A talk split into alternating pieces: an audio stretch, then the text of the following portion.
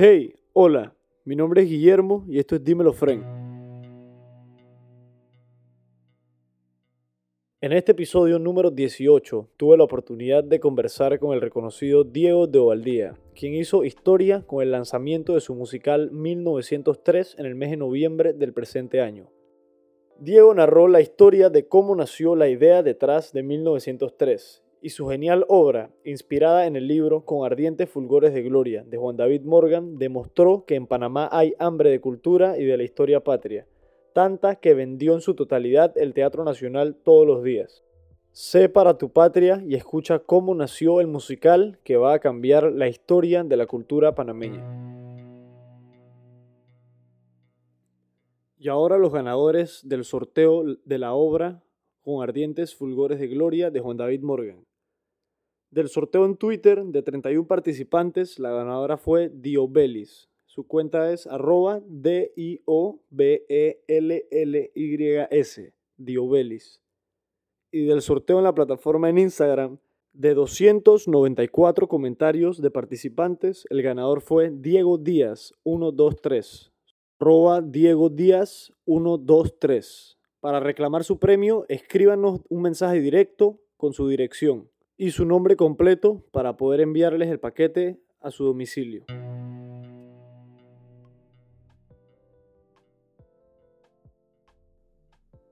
Este episodio es patrocinado por nuestros queridos amigos de Ambitech Services Inc. ¿Qué es Ambitech? Es la empresa que busca ser líder en servicios y asesoría en materia ambiental en Panamá y Latinoamérica. Algunos de sus servicios son análisis de ensayos ambientales, diseño y operación de planes de tratamiento de aguas, implementación de políticas y estrategias para lograr la sostenibilidad ambiental con un servicio de calidad. Búscalos en ambitec.com.pa a m b i t e k.com.pa para averiguar más sobre su compromiso de proteger la calidad de los recursos naturales y todos sus servicios.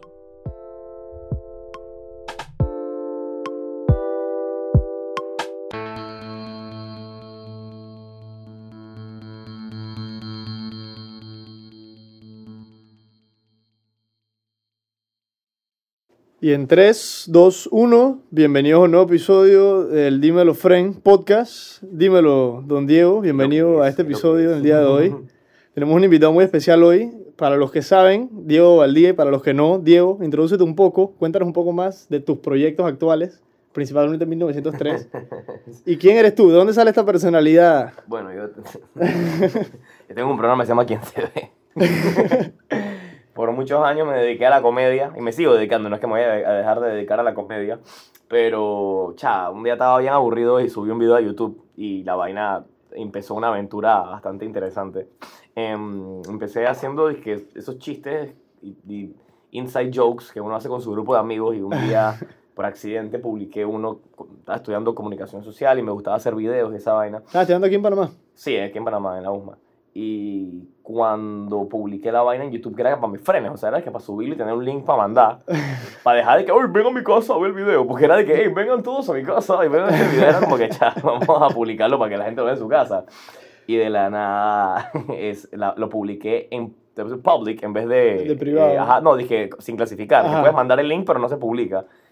Y al día siguiente, cuando veo el video, tenía una cantidad de views impresionante. Viral total. Fue el día que yo más me sentí viral y famoso. Tenía 300 views. Y dije, ¡wow! o sea, la mayor cantidad de personas que me han puesto atención en mi vida.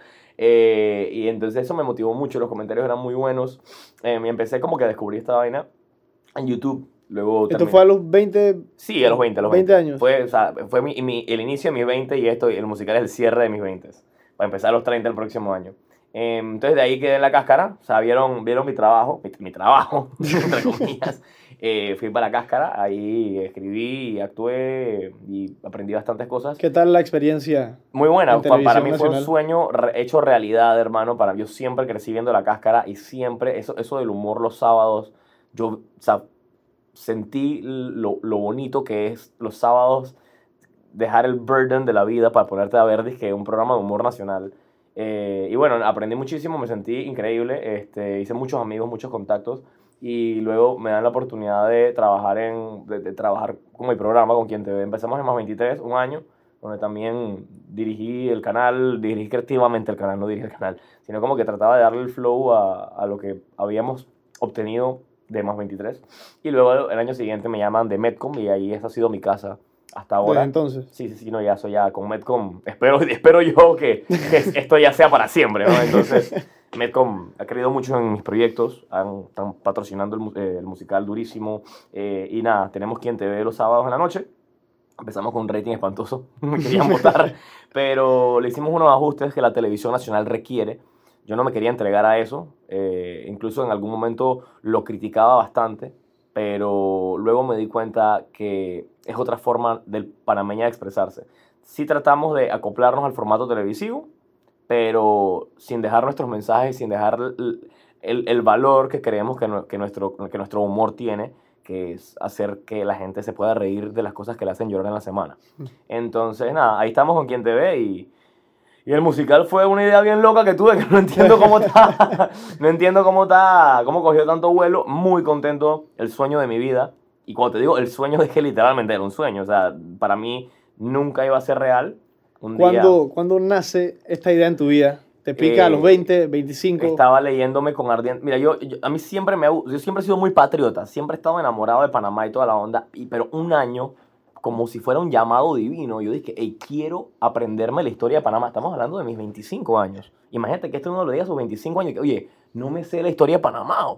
Entonces agarré un libro que se llamaba La ruta entre dos mares de un profesor de Harvard que se llama David McCullough.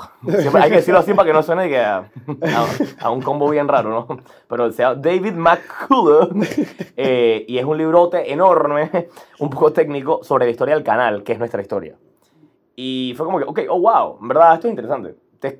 mi tía, María Olimpia, no, no, no, la poetisa, sino la nieta de la poetisa, me dice como que, oye, te quiero regalar un libro, eh, ya que te gusta, ya te, veo muy metido en la historia panameña, y me regala, y me dice, te voy a regalar un libro de un antepasado tuyo. Y dije, oh, ¿quién? José Domingo de Valle. dije, no, Monseñor Fermín Juanet. Y dije, what? Antepasado mío.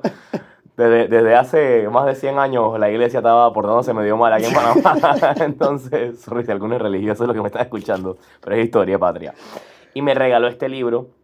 Yo dije, chao, un libro panameño que se basaba en San Felipe, qué cool. El inicio del libro para mí sigue siendo uno de los mejores inicios de un libro en la historia. No sé si lo han leído, pero inicio, no, no, lo voy a contar, no lo voy a spoilear. pero es el, Entre el cielo y la tierra de Juan David Morgan es uno de los libros que más me ha hecho sentir que estoy viendo Netflix para mí la, la, forma de redactar y escribir en, en, general de, de Don Juan David, que a veces le digo Juan David, es como si fuera mi friend, ¿qué? que es una Wanda, de Don Juan David Morgan, eh, es muy, mm, para mí es mi escritor favorito. Page Turner, increíble. Y terminé de leerme ese libro y me, me dio una depresión de what's next? Y me fui para la rocha, te lo juro, literalmente cerré el libro, me, me vestí, yo odio vestirme, yo siempre ando... me puse de que mis crocs y me fui para la rocha, que a mi casa y, y de una vez, con ardientes fulgores de gloria. ¿El primero que cogiste? ¿El segundo? Sí, el segundo que me leí de, de Don Juan David. Y esa vaina fue otra cosa. Cuando me leí con ardientes fulgores de gloria, Chuchi, ¿puedo decir Chuchi? Bueno, ya lo dije dos veces. eh, yo dije, demonios, eh, esa vaina, esto Panamá tiene que saberlo, cómo tenemos una historia, unas... Moví todo. Tú sabes que, es sorprendente ver que a esa edad tú y yo ahorita, que yo me lo leí el año pasado, ese libro. Sí, por eso. Esto es una vaina que tenemos que agarrar a los 13 años, no, no a los 8, pero a los 13 años tenemos que estar leyendo este libro y no obligado. No nos lo deberían obligar, deberían sugerirlo, de una, como el musical lo está haciendo, de una buena forma. Cuando yo me leí este libro y dije, la historia de Panamá es... O sea, y ojo, ya había leído, ya me la sabía de cierta forma pero no la había visto tan interesante como sí, de la cuando forma la novela, novela, como lo hace Don, Don Juan David. Em, y realmente dije, brother, esto hay que llevárselo a la gente. Y no específicamente de una forma seria como lo propone el sistema educativo. Hay que hacerlo como se ofrece, como una forma de entretenimiento. Yo siempre he pensado que para el artista, un espectáculo, su primer objetivo siempre debe ser entretener para que el resto de los objetivos calen. Cuando tú haces algo y voy a hacer algo educativo, termina siendo como que un libro de escuela. Sí, no es atractivo. Cuando tu primer objetivo es entretener y hacer que la vaina, la gente la quiera ver, hacer que la gente se interese en el tema, tú ahí les puedes embutir cualquier lección que tú quieras. Y empecé a escribir el musical. Un, estaba, yo me estaba leyendo este libro en Indonesia, en un viaje que nos invitó la embajada, me siento que diplomático, nos invitó de que para grabarle stories y contenido a, a, al turismo de Indonesia, que es el país, dato curioso, es el país más lejano a Panamá. Wow. Entonces, eso lo querían promover, un acercamiento cultural del país más lejano. Ajá, exacto. Buenísimo. Entonces, estaba allá, eh, lejos de Panamá, sintiendo nostalgia por Panamá y eh, haciendo escala de regreso en el aeropuerto de Schiphol. Esta suena como si yo fuera de que un James Bond. Fue pura leche que estaba viajando, usualmente voy a Nicaragua, voy a mi familia. Em, eh, eh, me estaba leyendo, estaba ya en el aeropuerto de Schiphol, que teníamos una escala como de 8 horas, del vuelo más largo que yo tomé, creo, creo que del mundo. Fueron 36 horas desde que sales de tu casa hasta que llegas al lugar. Vuelto leña, leyendo, leyendo, leyendo. Me pude leer el libro de una vez. Y me senté con unos tragos siempre hay tragos en la fórmula, eh, y me puse a, a, escribir lo que sería esta obra si fuera un musical, porque hay unas escenas que te piden canciones. Lo que, lo que vas a ver en el teatro que vas hoy, eh, vas a ver las escenas que de verdad te pedían música. Y era que esto sí se puede hacer una película, sí se puede hacer una serie, pero en mi cabeza lo que está sonando es un musical. Y ese día agarré mis notes del celular, en la lap, no, del celular, y empecé a hacer incluso la lista de personajes. Y es la misma que hoy en día está en el elenco. O sea, es el elenco que yo en algún momento, cuando esto no era un proyecto, eran Leonte Bordanea, Amador Guerrero, Juliet Roy, era María Osa, eh, Randy Domínguez, mi compadre, era Theodore Roosevelt y yo quería interpretar a Bruno Varela. Pegaste todos los personajes. Así mismo es. Los cuatro protagonistas desde cero y, y en mi cabeza esta es una obra que si Hamilton pegó, yo creo que la persona ideal para esta vaina es Aaron Cevede. Es un man que conoce eh, que, que, entiende como que el reto que puede ser representar una obra histórica con, con, con, con, con Porque, ¿sabes? O sea, siento que no es una obra de época. Y aquí es complicado. Aquí no... ¿Cuándo ha habido un mercado grande para obras culturales? Espérate, okay. mercado uno para la cultura, dos para el teatro, tres para el teatro musical, tres para el teatro musical histórico y cinco para el teatro musical histórico contado con plena. Y dije, brother, esto nunca va a pegar. Gracias a Lin Manuel Miranda que abrió ese, ese trecho en Estados Unidos, donde se acepta cualquier cosa y hay mercado para todo. Nosotros sí pensamos en algún momento que a lo mejor nos íbamos como un cable con esta obra, pero sí queríamos exponerla. Entonces empecé a hacer esta, este, este, este, pero obviamente como tantas ideas que uno tiene, la dejé relegada yo mismo me dije, mm, no creo que pase. En, en, aquel momento se la comenté a alguien y como que la respuesta fue como, ah, cool, ¿qué vas a comer? O sea, mm, sí, cero, así. Y fue como que sí, es verdad, o sea, la, muestra la realidad. Esto no, mejor es enfocarse en lo que va a producir y seguir haciendo lo que hago. Pero la idea nunca me dejaba de tocar la cabeza, de que pa, pa, pa, hey, quiero salir, hmm. quiero salir, quiero salir. Y una vez, de verdad, dije, esta historia yo la quiero contar. Y la quiero contar a mi manera. Así que, ¿en quién te ve? Decidimos hacer algo muy... O sea, yo vi Drunk History y dije, we can kind of do this, sin, sin robarnos la idea. Creo que esta historia, contada por un profesor borracho, sería muy interesante. E hicimos una historia que se llamaba Panamá en Fuego. O sea, era un gran juego de palabras, donde un profesor llega a un salón y están los chiquillos en fiestas patrias y con flotadores y con coolers y vaina. Y el man dice, ¡eh, vacaciones, carnavales! Y el man dice, el man secuestra a los palitos en el salón y le dice, ustedes no van a salir de aquí hasta que ustedes escuchen y entiendan qué es lo que estamos conmemorando ahorita mismo. Y les echa el cuento y mientras le echa el cuento ponemos escenas noveladas de, de no, noveladas, actuadas de la historia. en sketch. Y yo dije, con esta vaina me voy a como un cable con el rating, va a marcar cero puntos, a la gente no le interesa esta vaina, pero no se va a decir que no lo hice y lo voy a, lo voy a tirar. Hicimos una miniserie que duró cuatro episodios en noviembre. Y cuando vimos el rating el lunes, hermano, casi me caigo para atrás le fue extremadamente bien, el Twitter estaba activadísimo, todo el mundo preguntando, oye, eso fue así, ¿verdad que en la habitación? O mucha gente me escribía como que, esto es verdad, la parte donde el francés en la habitación allá en Nueva York, que no, o sea, la gente estaba loca con la historia. Y más me volvió a picar esta vaina. Pero cuando vi Hamilton en Londres, que conseguí boletos, dije, de a leche, yo dije, brother, esto tiene que pasar, Panamá merece un musical así, si yo que no soy gringo, y que hasta crecimos como los panameños con un sentimiento kinda antigringoide y me siento como que orgulloso de ellos. Coño, el Panamá necesita algo de esto, ¿no? Y, y, creo que en esta época tan turbulenta más lo clama y cuando vi esa vaina, el boleto, el boleto me costó 50 libras, una ganga total. Me gasté como 400 libras en merchandising, en el libro de la vaina, en el abrigo, en el calzoncillo, en la media, todo me compré de Hamilton.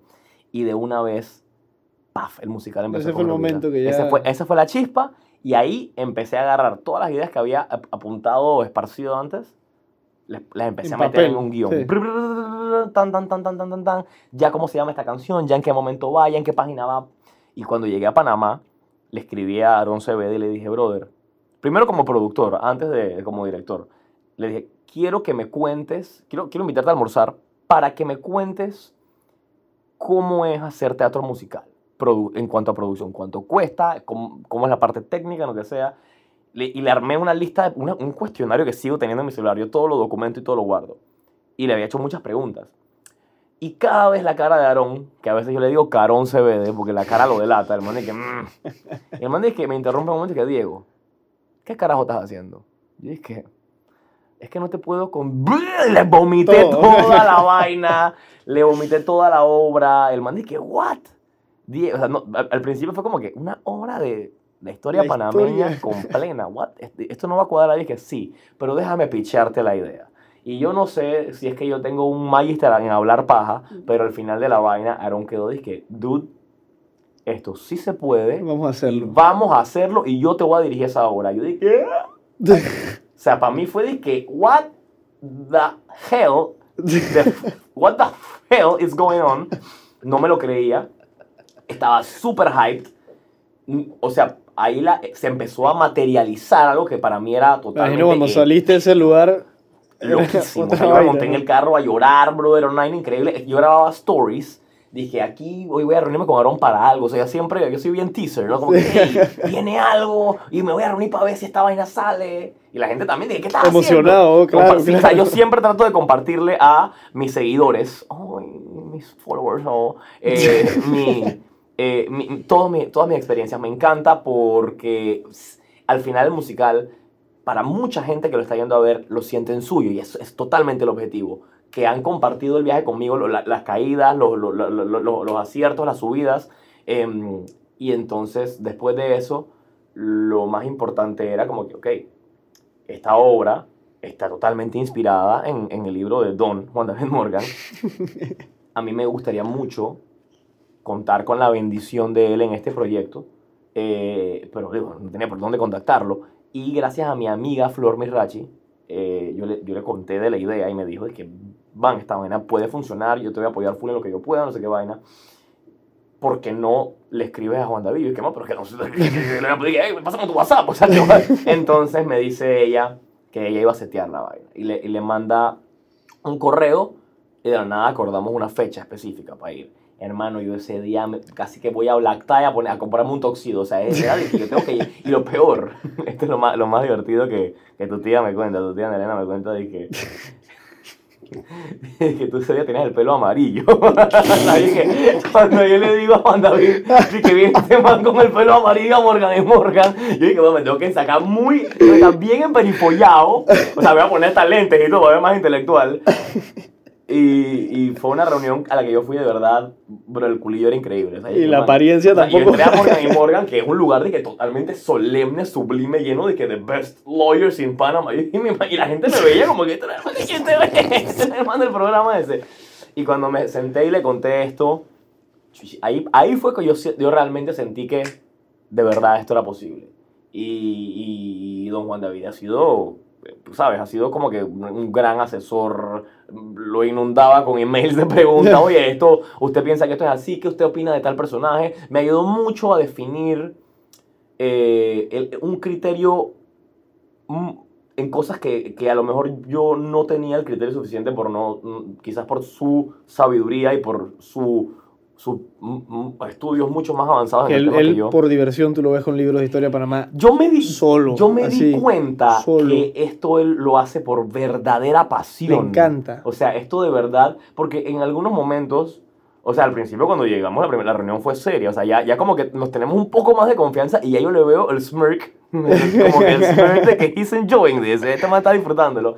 Em, y, y, y él me ayudó mucho a definir cosas como, por ejemplo, para darte un ejemplo, que los generales colombianos al final fueron más bien víctimas de, de, de, de, esta historia. Al final, digo, nosotros para hacer la historia más entretenida los, los ponemos un poco más caricaturescos y un poquito más malos, así como el cartel de los zapos, pero en realidad fueron, fueron em, eh, víctimas.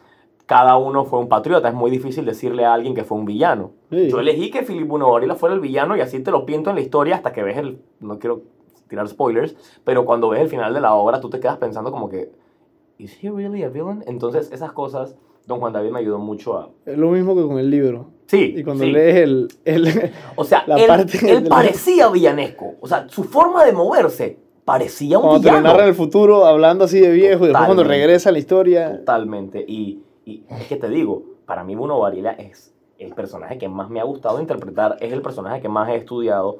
Lo, lo que me encanta del libro Con ardientes fulgores de gloria, que espero que el musical también lo transmita, es que no te deja definido, más bien quieres más, quieres investigar más. No es digo que cierro el libro y ya se acabó esta historia, vamos a la siguiente. ¿Quieres leer quién es una gorila? Seguir buscando. Brother, yo tuve que agarrar para también una investigación responsable de esto. Yo me mandé a buscar en el Deep Web, dije, los libros de El Man.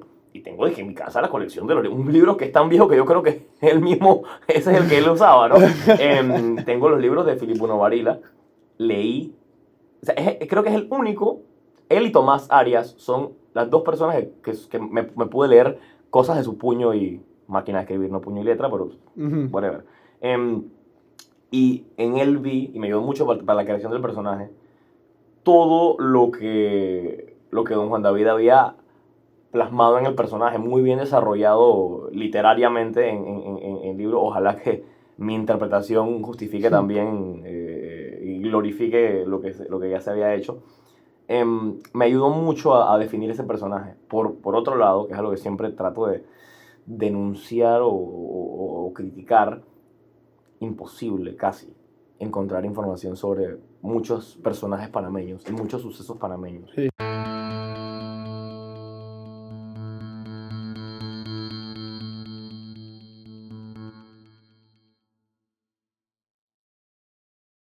Si te gusta lo que escuchas, búscanos en redes sociales, arroba dímelofren en Instagram y en Twitter, y entérate de todos nuestros próximos episodios.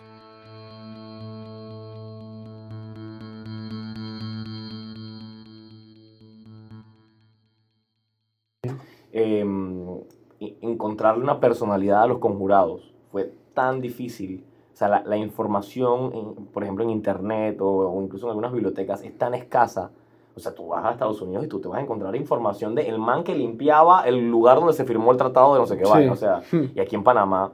Qué falta de cultura se refleja en la falta de investigación que tenemos también de datos. De... Y, y, y, creo, y creo que, y por eso es que no quiero señalar a nadie, porque yo soy bien señalón, entonces no quiero señalar a nadie, pero sí creo que si nos interesa más el tema, va a haber más supply. Y fui, 100%. si creamos la demanda de información, alguien la va a tener. Y, y me gusta porque Gracias a esto, ahorita estoy recibiendo, por ejemplo, de que fotos en alta calidad de los conjurados. Tú te buscas en Google de que Junta Revolucionaria Panameña, hermano, esa vaina parece como un, ¿sabes? Un... Pero me imagino que los familiares o gente que se ha inspirado también ¿no? en apoyar a eso. Lo genial, por ejemplo, mañana tengo un eh, almuerzo con eh, un bisnieto o nieto de Tomás Arias, que hmm. se metió en la obra y quiere darnos más información. A Jesús, que interpretó a Tomás Arias, le regalaron libros, de, le regalaron la, las memorias de Tomás Arias y otros libros. Se han acercado a nosotros, descendientes de los próceres, a agradecernos, a darnos más información. Por ahora nadie nos ha amenazado de muerte ni nada, así que parece que estamos respetando bastante a los personajes.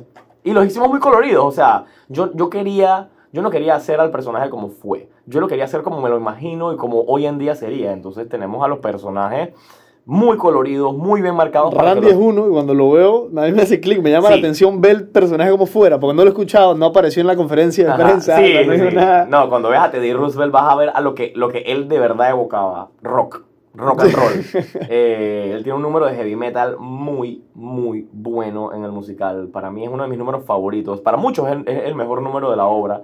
Es un concierto de metal en el nacional de Roosevelt diciendo les voy a hacer el canal y les voy a dar metal. Sí, sonó poco, sonó poco. Pero hey, it's me, siempre tiene que haber un chistecito. Pero, está muy interesante que has jugado con los géneros también para ayudar a plasmar el personaje mismo como era. O sea, no a solo a- también... A mí lo que me encanta de, de- de Con Ardientes Fulgores de Gloria es que se ven los cuatro países Sí. presentes. Colombia, Estados Unidos, Francia y la nueva República de Panamá, El que en ese momento se sí. separa de verdad de la esencia colombiana y define la suya. Y yo dije, esta obra tiene que, o sea, se tiene que sentir como un viaje de cierta forma a cada uno de esos países. Y vas a, vas a escuchar música afrancesada, vas a escuchar música acolombianizada, música gringa y música panameña. Lo llamamos un crisol de ritmos. Y, y- y nos ha ido muy bien con ese tema. Yo dije, esta vaina va a parecer como un arroz con chocolate, o sea, pero al final la gente de verdad creo que lo recibió bastante bien. Pero qué, qué bien también ver que has podido despertar ese interés, pienso yo, en mucha gente que no o nunca había ni pensado lo más, en lo más mínimo quién es José Domingo de Valdía, quién es José Agustín Arango, quién es... El otro día dijeron, escuchado de, de- del público, dije, ay, ese Diego de Valdía es tan egocéntrico que le puso su apellido a uno de los personajes. Yo, wow, wow. Él es familia tuya, Él, él- curiosidad. él es mi tatarabuelo. Eh, Tatarabuelo. Y no, Wow. pero y te digo, te voy a decir una cosa para, para, para no solamente despotricar. Yo mismo, que sí sabía que él había sido presidente de Panamá, no sabía hasta hace cuatro años que mi tatarabuelo fue parte del movimiento independentista. Que una este pieza país. clave. Sí. Y es como, Fren, si yo no sabía esa vaina, no puedo estar criticando a la gente. Entonces, esto es simplemente como una, una especie de, de, de, de, forma a, a- a accesar a esos personajes. Pero Amador Guerrero, así como decías, la gente que no sabe quiénes son, ahora, cuando veas un cuadro de Amador Guerrero, los pelados ya están sintiendo otra cosa. Ya están sintiendo algo diferente, un hambre, o, o- o ya lo ven de repente un poco más como... No, yo no quiero específicamente definirlos como héroes, o que eso sea una verdad. Mi versión de la historia es que una persona que arriesga su vida, como ellos lo hicieron por, por su patria, son héroes. Esa es mi verdad. Pero sí es verdad que Panamá siempre ha tenido sus episodios y sus cosas y su vaina. En, aquel- en aquella época, Amador tenía a su hijo metido en, como cónsul y toda la Sí. onda. Había nepotismo, creo, no sé si en ese momento era malo, pero bueno, en esa, esa era otra época, ¿no? Había menos control de eso, menos conciencia también de esos temas, era distinto. Y, y sí, exacto. Entonces, Al entonces- final el poder, se crea una república, se siguen concentrando en los mismos apellidos, si Y, te das eh, cuenta. claro, la o sea, misma y, y es verdad, ¿no? es verdad. O sea, no podemos llamarnos a engaño y, de- y decir que pues que, que, que en aquel momento Panamá no era no se volvió como y se pudo haber hecho Sí. muchas cosas pero creo que lo que necesitamos ahora mismo en vez de buscar villanía en ellos es buscar la heroicidad entonces yo me estoy enfocando en el momento heroico de cada uno si después de esa vaina te lees un libro y ves que alguno fue corrupto bueno está bien pero en este momento yo estoy enfocándome en un momento donde Panamá un- se unió en diferencias políticas, se unió en, en- en Sí. diferencias sociales, Sí. se unió después de una guerra de tres años y construyó en tres días de unión lo que se llevaron en tres años de separación. Entonces sí siento que em, estamos intentando que el panameño entienda no que, no que hay héroes, pero que se puede en un momento de heroísmo, average Joes, porque Amador Guerrero no era Tony Stark, no era Bruce Wayne. No, ya estaba más viejo, era el más viejo de estaba- todos, ¿no? Estaba por eso, y ese fue el que le tocó meterse en el fuego de El verdad. fue para allá a negociar las vainas cara a cara con la gente. Y ese es un número muy bonito del musical. Es, un- es, Es que también el, el, el que está portraying el rol de él, Sí. es un- yo lo escuché Ah, en, el- en la conferencia y me con la boca abierta. Con la boca abierta. Para mí es de lo Maestro mejor total. Y, y esa canción que, que la, la compuso La Grota, eh, cuando le entregué el brief de lo que yo quería expresar en esa escena, del viaje en el barco hasta Nueva York, entrando en una zona de riesgos donde iba a ser el principal sospechoso de la revolución, yo dije, este man no era panameño, este man era de Turbaco, este man era colombiano. Y él fue el más viejo, el que, estaba, el que dejó a la esposa con de Ovaldía Sí, durmiendo ahí en la casa. misma casa, el que estaba lleno de inseguridades, ¿sabes? En este, ese viaje para mí fue la verdadera panameñización de un extranjero, sobre todo en esta época de xenofobia. Entonces dije, esta canción tiene que ser una reafirmación de amor a, a- a un país, como la confirmación religiosa, cuando tú, bueno, las confirmaciones aquí en Panamá son casi que obligadas, pero cuando tú confirmas voluntariamente tu, tu patriotismo, tu amor por, por Panamá. Esta, esta escena donde Amador Guerrero de- se despoja de, de lo anterior, deja a un lado el miedo, deja a un lado la inseguridad, deja a un lado el peligro. Y toma el brinco que muchos no hubieran que atrevido tomarse, muchos ¿no? no hubieran hecho.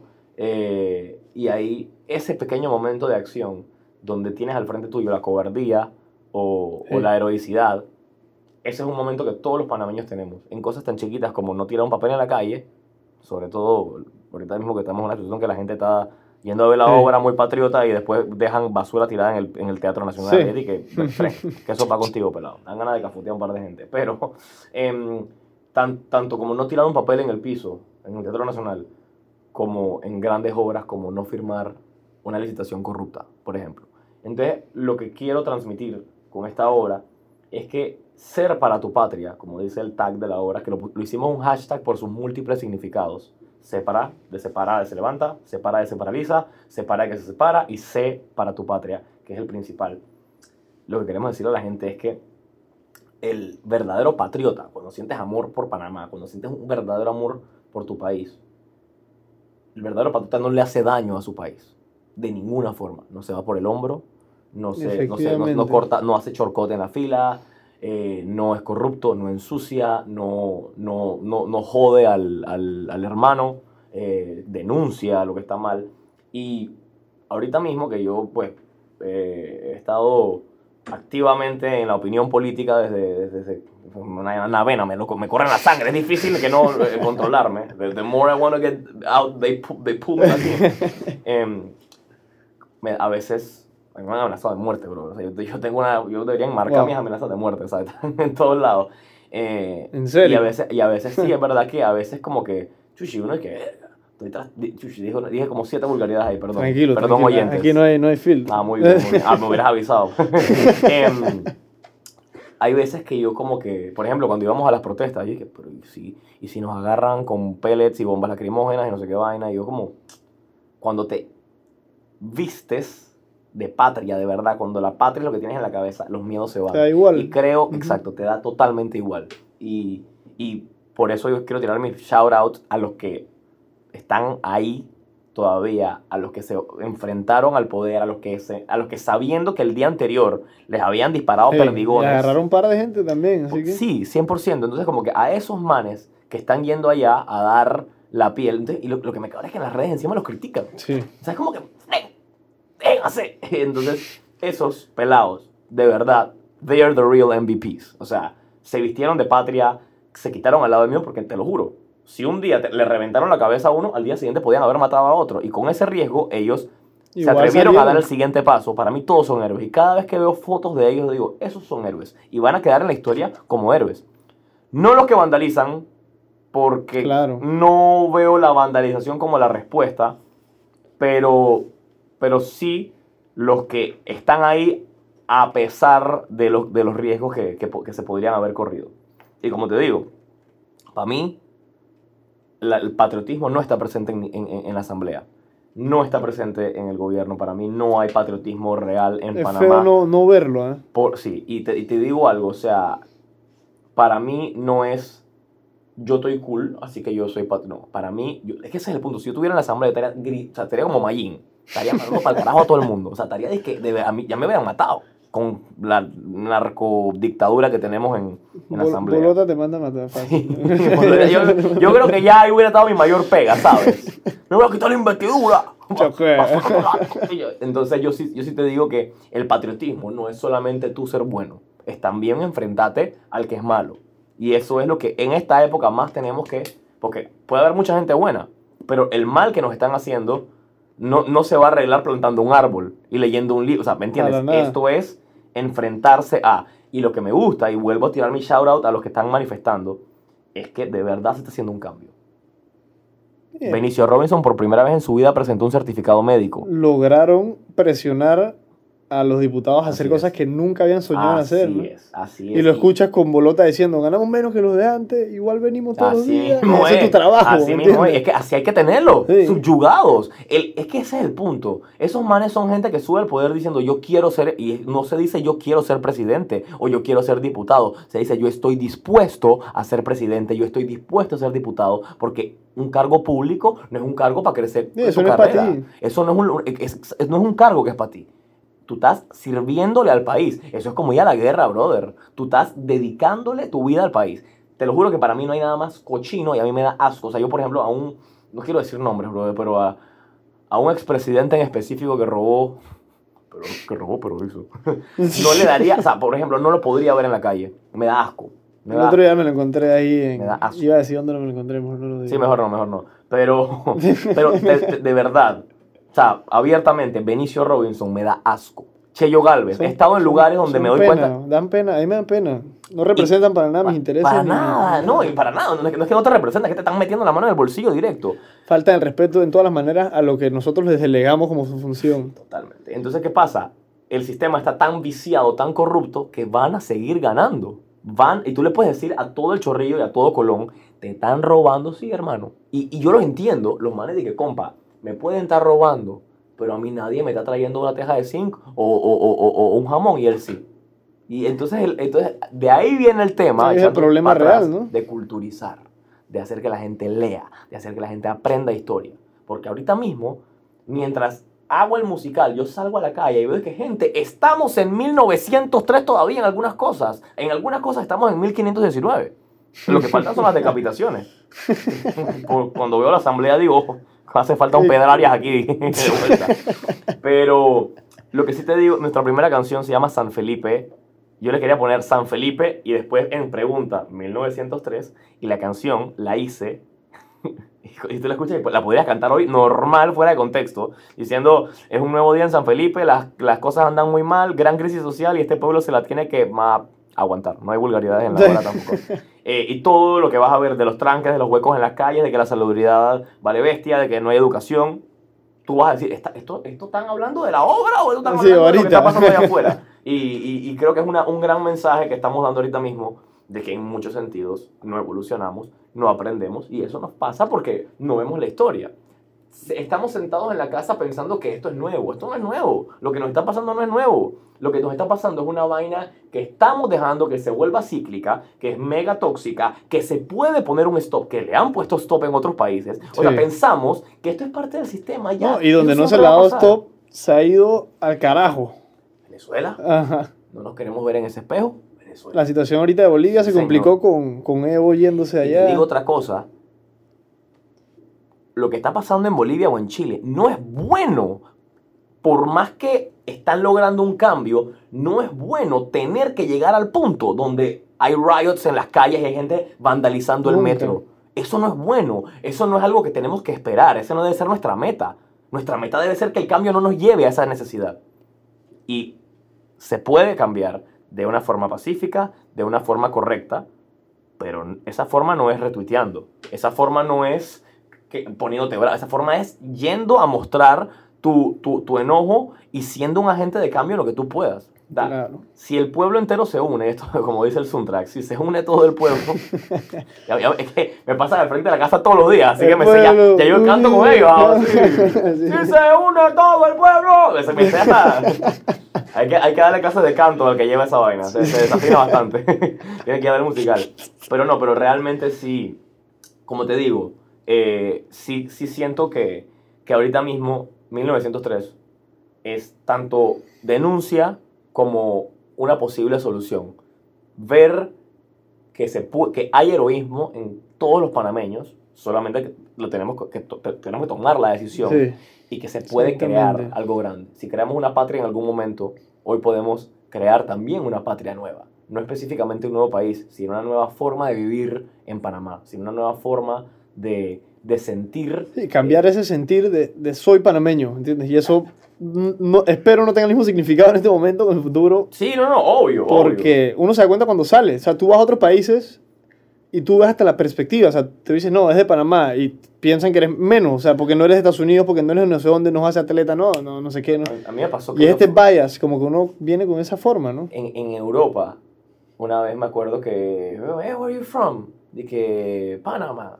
Ah, the Panama Paper, ah, no me vaya a robar, ¿sabes? Dije, bro, y esa vaina así cabrea, ¿me entiendes? O sea, todo lo que está saliendo internacionalmente ahorita mismo de Panamá es malo. E incluso a veces a mí me encanta ver cuando agarran y que a Zulay le exponen a un medio internacional, como que cool. Pero también nos está dejando mal, ¿sabes? Sí. Entonces, tenemos que remar para el mismo lado todos, brother. Tenemos que remar para el mismo lado todos y que les dé miedo a los políticos. La vaina está cambiando, la gente está despertando y 1903 también está siendo un agente de cambio. Todos tenemos que ser nuestro agente de cambio. Yo estoy tratando de, y no dejarlo en, en, en esto, lo estoy tratando, apenas, apenas termine con esta hora, yo vuelvo para la calle con las protestas, hermano. O sea, me encanta que no he visto a nadie haciendo politiquería en la obra, nadie ha llegado a, a, a, dije, ah, sí, a darme la mano o dije, gracias por este. No, Ha nada. sido vaina cultural, cultural totalmente. Muy cultural, La gente quería esto- verlo porque le... Sí. ¿Qué, qué es esto? ¿Qué es esta vaina? ¿Qué es un musical de la historia? o sea. Me gusta que vas por curiosidad Sí. y sales con patriotismo. La mejor conversión que he hecho en mi vida, papá. Eso es lo que se quiere. Lágrimas, llantos, abrazos, hipérboles. Eso es la mejor obra que he visto en mi vida entera. Yo, ey, ey, ey, no lo sabes. Eh, eh, la- es- hacer esta obra en muchos sentidos fue- es como cocinar con aceite de trufa, papá. O sea, si yo te saco la bandera panameña y te pongo alguna canción bonita de fondo, es, es bien fácil que te, que te toque el corazón. Pero sí le está tocando el corazón y el cerebro a muchas personas. Es verdad. Y te invitaría a verla, pero... No, ya, ya, ¡We are sold out! Desde la primera función... Y por eso, y felicidades por eso, porque eso no es un trabajo fácil aquí, donde no hay, no hay, obra- aquí nadie, no es, un, no es una tendencia a ver gente que vamos a ver un musical. Ah, hay un musical, no se hacen musicales cambiar, acá. Eso va a cambiar. Para mí el teatro musical, como dice el Manuel Miranda, San Lin Manuel Miranda, eh, el teatro musical es la, mejor compila la mayor compilación de las artes. Ahí vas a ver canto, baile, coreografía, composición, eh, dramaturgia, escritura de, de vaina, maquillaje. O sea, el equipo del, del musical es titánico. Es una vaina absurda. Yo, yo cada vez que entro al Teatro Nacional me siento en Disney. No solamente por el castillo, sino por los personajes. O sea, todos son mágicos. Todos los que están ahí son de que, hey, Fren, ustedes son unos bichos raros, brother. Su, talento es absurdo, Fren, absurdo. Estoy muy honrado y muy agradecido con ellos. De verdad que han sido la mejor compañía. Qué bien, en verdad, y que hayas podido conseguir un equipo que desde el inicio fue tu idea y apuntaste a los principales, aunque Sí, sea, ¿no? no, no, no, eh, ¿no? está- no, pero tampoco, tampoco, tampoco es que fue difícil. Tú, tú piensas en teatro musical y tú piensas directamente en León, Randy y Juliet. Lo mismo O sea, siempre. El que está metido carambola soy yo. Nepotistamente. ¿Quién, ahora que ya has estudiado bastante el tema, quién fue tu personaje favorito Hermano. en esto? Si tienes a alguien que te... ¿En qué sentido? ¿De, de- de la historia? de la historia del nacimiento de esta nación? O sea, no específicamente com- como el mejor en cuanto a virtudes, pero Filippo Novarila me parece el personaje más fascinante de la historia mundial. Ese tipo, lo que él podía llegar a hacer, lo que estaba dispuesto a hacer, lo que hizo, cómo lo hizo, su forma de ser, es la persona más egocéntrica que te vas a enco- a encontrar en tu vida. Los libros de este man son de que mi canal, porque yo, porque todo el mundo sabe que solamente yo. El tipo tiene una forma de hablar que es de que cualquier persona inteligente sabría que. Entonces ya tú dices, "Chuchi, si yo no estoy de acuerdo con esta vaya a ser bruto. Así que bueno, dale, como tú digas, Bruno Varila. El man, el man me parece una persona muy fascinante. Muy fascinante. No lo, no, lo, no lo llamaría un héroe, no lo llamaría un villano, pero definitivamente un man que no podemos ignorar. Imposible ignorarlo. Para mí deberíamos estarlo estudiando todos en el Senacit. O sea, es un tipo de que... personaje curioso. Muy curioso, muy, muy curioso, hermano. ¿Y quiénes fueron tres personas que te influenciaron a ti para poder sacar no solo la idea del musical per se, sino entrometerte en querer cambiar la cultura del panameño? Porque es lo que, lo que siento que has querido hacer, como que vamos a, a- ayudar al sentimiento nacional y a Panamá, en cierta manera. O sea, digo, como te digo, la, la, la principal fuente de inspiración viene de, de- de- del libro, eh, Con ardientes fulgores de gloria. Em, o sea, que tengo que decir que Don Juan David definitivamente eh, eh, es, es la principal fuente de inspiración de esto. Em, la música de Rubén Blades, siempre lo diré. Para mí Rubén Blades es un panameño que quizás por haberse involucrado en la política y que tampoco quiero como que ensuciarlo por eso. O sea, el tipo quiso hacer algo por su país en su momento. La gente aquí en Panamá como que no puede apreciarlo en su más, en su, en su 100%. Para mí Rubén Blades es una joya nacional que deberíamos escuchar querer apoyar, hacer que, se, que siga expresando su mensaje, las canciones que él tiene me, fueron mi, mi, mis primeros pasos a la panameñidad. El, a el matiz político también de su música que era... Sí, eso no existía en la salsa. Exacto. No, no, no, y Rubén Blades fue el primero que hizo decirle a la gente de que, oye, la salsa no es solamente para cantar bien para acá, ponte a menear. El tipo hizo una, una, un, una, un musical sobre la muerte, o sea, sobre la vida y la muerte, Maestra Vida. Es una obra maestra sobre la vida. Las enseñanzas de todas las canciones, de todas. Y la canción Maestra Vida es una canción que yo no entiendo que el que la baila, yo no sé si yo podría bailar esa canción. Maestra Vida es una canción para pa, pa, que él se matara. O sea, cuando tú escuchas la verdad en versos como eh, en Dios me acuerdo primero solo en trance de morirme y a veces cuando estoy triste, pero más nunca si estoy contento. No dura agradecimiento a quien nos da la mano, tan pronto nos sale el clavo, se olvida todo el sufrimiento. Es que, sí. Fucking, ¿cómo, ¿cómo tú llegas? O sea, ¿cómo tú. ¡Wow! Hay que tener tesón para, para, para, tirar esa letra. Em, de Rubén Blades también. Tiene una coherencia musical que él, él habla claro. Sí. Pocas palabras para transmitirte la idea así de forma explícita. Rubén, Rubén Blades tiene una mente prodigiosa eh, que, que, que, me hace sentirme muy orgulloso de él y de ser para mí, o sea, de llamarme compatriota suyo, me hace sentirme muy orgulloso. ¿Viste el documental de su vida? ¿Qué te pareció? Hermano, lo vi llorando, o sea, eh, a mí me parece que Rubén Blades es el artista que todos los artistas deberían ser. Él no está acompañado de una vida de drogas, ni polémica, ni nada. El tipo hace su arte y vive una vida normal y vive una vida tranquila. O sea, y sigue trabajando. O sea, yo, creo que, yo creo que a Rubén Blades no se le podría hacer una película. Porque no vas a tener escenas de que de, oh, drama focop y vaina, de que, ah. O sea, sí sé que su vida ha sido una vida de altibajos. Como dice su canción Champion, campeón. ¿Cómo se llama la, la de Durán? Bueno, así creo que, creo que sí. O sea, del dolor que trae el fracaso, de la, solo que estoy puteando demasiado a Rubén Blades. Pero, em, él ha tenido una vida de altibajos, pero, pero siento que el tipo está muy claro en que su misión en esta vida es crear y aportar. Él lo está haciendo muy bien. y desde el inicio, por más que trabajaba allá, seguía, seguía tocando los temas de acá. La carrera y no abandona Panamá nunca. Que muchos que salen... Y la música de él nunca pegó acá hasta después. O sea, Patria, ¿en qué año la sacó y cuándo vino a pegar eso? Claro, por eso, 100%. Y, y, como te digo, eh, Rubén Blades debería ser una inspiración para todos. En, en su forma de llevar la vida, también como Incluso, mira, incluso con, como él mismo lo llama, los errores de haber reconocido a su hijo ahora, o sea, hasta, hasta para disculparse, el man es sublime, ¿me entiendes? Hmm. Em, entonces... por último, ¿quién más? Y te, te, te, te, podría decir con toda seguridad que mi abuelo, que Mario J. Dovaldía, era periodista. No, es trendy porque no había redes sociales en su momento, pero él, él era, era un abogado con pasión por, por, el periodismo, que a veces así es la mejor forma de llevar tu carrera, de que la carrera y la pasión. exacto. Entonces él, él, ¿cómo es que se llama? Escribía y denunciaba siempre con picardía y con ingenio. Y, y me vine a enterar de eso ya cuando yo lo estaba haciendo. Y, y sentir que mi abuelo, que lo, lo heredé casi que intrínsecamente, esas ganas de denunciar, de comunicar, y de, y de hacerlo con humor, pero con, con, con, con, él tenía mucha valentía, ¿sabes? Sobre todo en la época de la dictadura, el tipo denunciaba abiertamente con nombre y apellido. Y tocar los temas delicados, ¿no? Sí, y el man era muy bueno en tiradera. El tipo, de verdad, de verdad, que tú a veces lees cosas que el tipo escribía y que, man, este man es residente. ahora y, y, otra, o sea, otra persona que no es difícil encontrar sus escritos por ahí. O sea, nosotros lo tenemos de que en periódico, en la casa, entonces. Sí, tienen el, el original, probablemente el único. Pasa con todos los autores panameños. Sí, lo, voy a empezar a digitalizar. También escribió un poema muy bonito que se llama Panamá en el Recuerdo, que es un poema larguísimo, pero sobre todos los lugares, las ciudades y provincias de Panamá que, que me gustaría trabajar algo ¿Y los de tienes? eso. Sí, sí, compartirlos, verdad. Lo tengo. yo creo que lo voy a compartir cuando, cuando acabe el musical, que tenga que seguir manteniendo el tema patriótico. Em, entonces, sí, mi abuelo, mi abuelo me inspiró, porque me es un honor ser su, ser su nieto. No lo conocí mucho.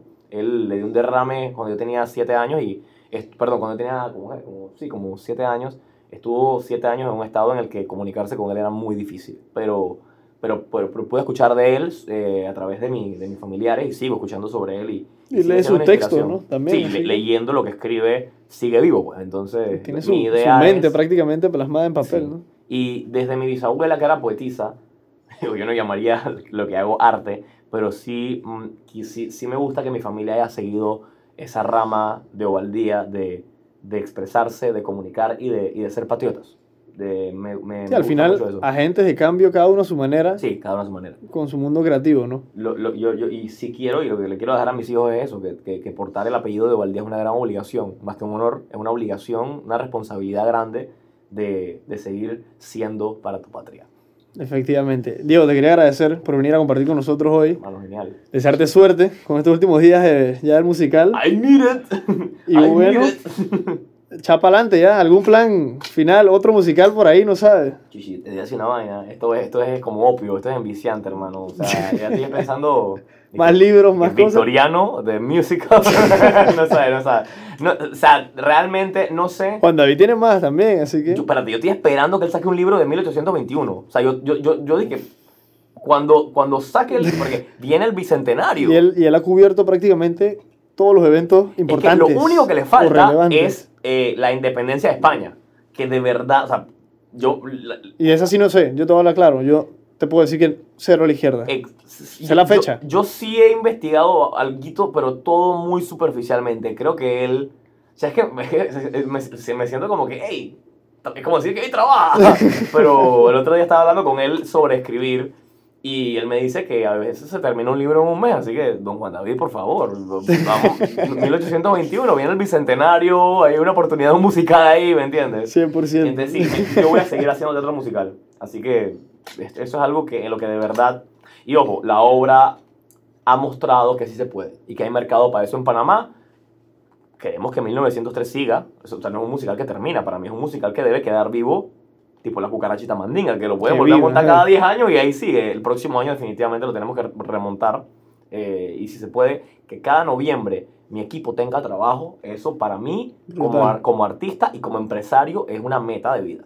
Que el arte en Panamá pueda darle a la gente algo fijo, comodidad, estabilidad, que la gente pueda dedicarse al arte en Panamá. Ahora tenemos un Ministerio de Cultura, ojalá el gobierno... Gran paso, sí. Un gran paso, un enorme paso.